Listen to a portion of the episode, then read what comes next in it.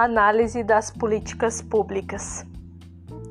Conforme a leitura dos materiais sugeridos neste módulo, posso mencionar que a ONU, Organização das Nações Unidas, e o BM, Banco Mundial, destacam-se como organismos internacionais que exercem maior domínio nas recomendações para a educação.